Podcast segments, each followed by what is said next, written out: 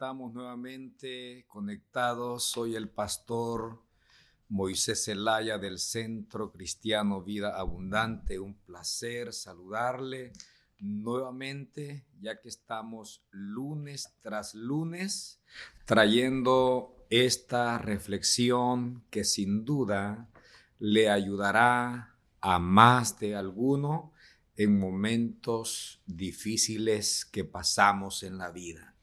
Hemos empezado la serie sobre la esperanza.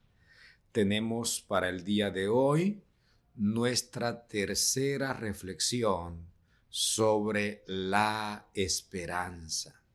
La esperanza es la que nos ayuda a perseverar ante los obstáculos cuando la situación se pone tan difícil en nuestra vida, solo un ingrediente puede hacerlos que nosotros avancemos y es la esperanza. Nosotros hemos encontrado algunos beneficios para la vida acerca de la esperanza. Y me gustaría considerar con usted algo que encontré esta semana y me ayudó y sin duda le puede ayudar a usted también. Encontré un artículo sobre la esperanza y en el artículo tiene el encabezado que dice los beneficios de la esperanza. Y luego dice, cuando las noticias desalentadoras y deprimentes amenazan con inundar la familia, la iglesia y a cada persona, necesitamos la ayuda de Dios para levantar nuestras cabezas y nuestras manos que se han debilitado. Y luego él da una lista de beneficios y quiero empezar con la primera. Dice que el primer beneficio de la esperanza es que nos mueve hacia adelante.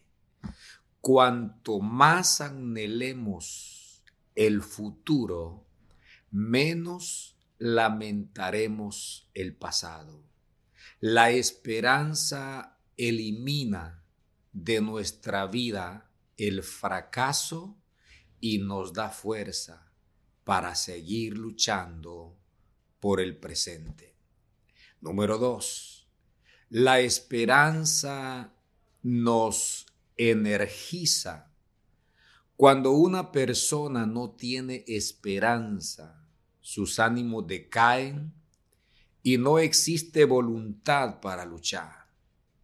Pero cuando tenemos esperanza, recobramos fuerzas en medio de la debilidad. Y número tres, la esperanza ilumina nuestras tinieblas la esperanza no es negar ni eliminar la realidad. Hay momentos donde el sol se nos apaga al mediodía y el único acompañante que tenemos son las lágrimas, pero la esperanza nos ilumina en medio de la oscuridad y nos permite ver la luz al final del túnel. Hay una historia en la Biblia que nos muestra claramente que los problemas nos pueden robar la esperanza. La encontramos en Juan capítulo 11, versículo 38 al, al 44. Quizás usted esté familiarizado con la historia de la muerte de Lázaro. Es esa historia la que me gustaría consultar con usted. María y Marta habían perdido absolutamente la esperanza. Consideraron que nunca más volverían a ver vivo a Lázaro. Se acerca Jesús donde ellas. Y en el versículo 39, la Biblia dice, y dijo Jesús, Marta, quita la piedra. Y Marta le respondió al Señor diciéndole, Maestro, mi hermano tiene cuatro días de haber muerto, ya destila mal olor. No hay esperanza para ver otra vez a mi hermano. Y el Señor le dijo, Marta, que no te he dicho que si crees verás la gloria de Dios. Entonces quitaron la piedra de donde había sido puesto el muerto, y Jesús, alzando los ojos a lo alto, dijo, Padre, gracias te doy por haberme oído.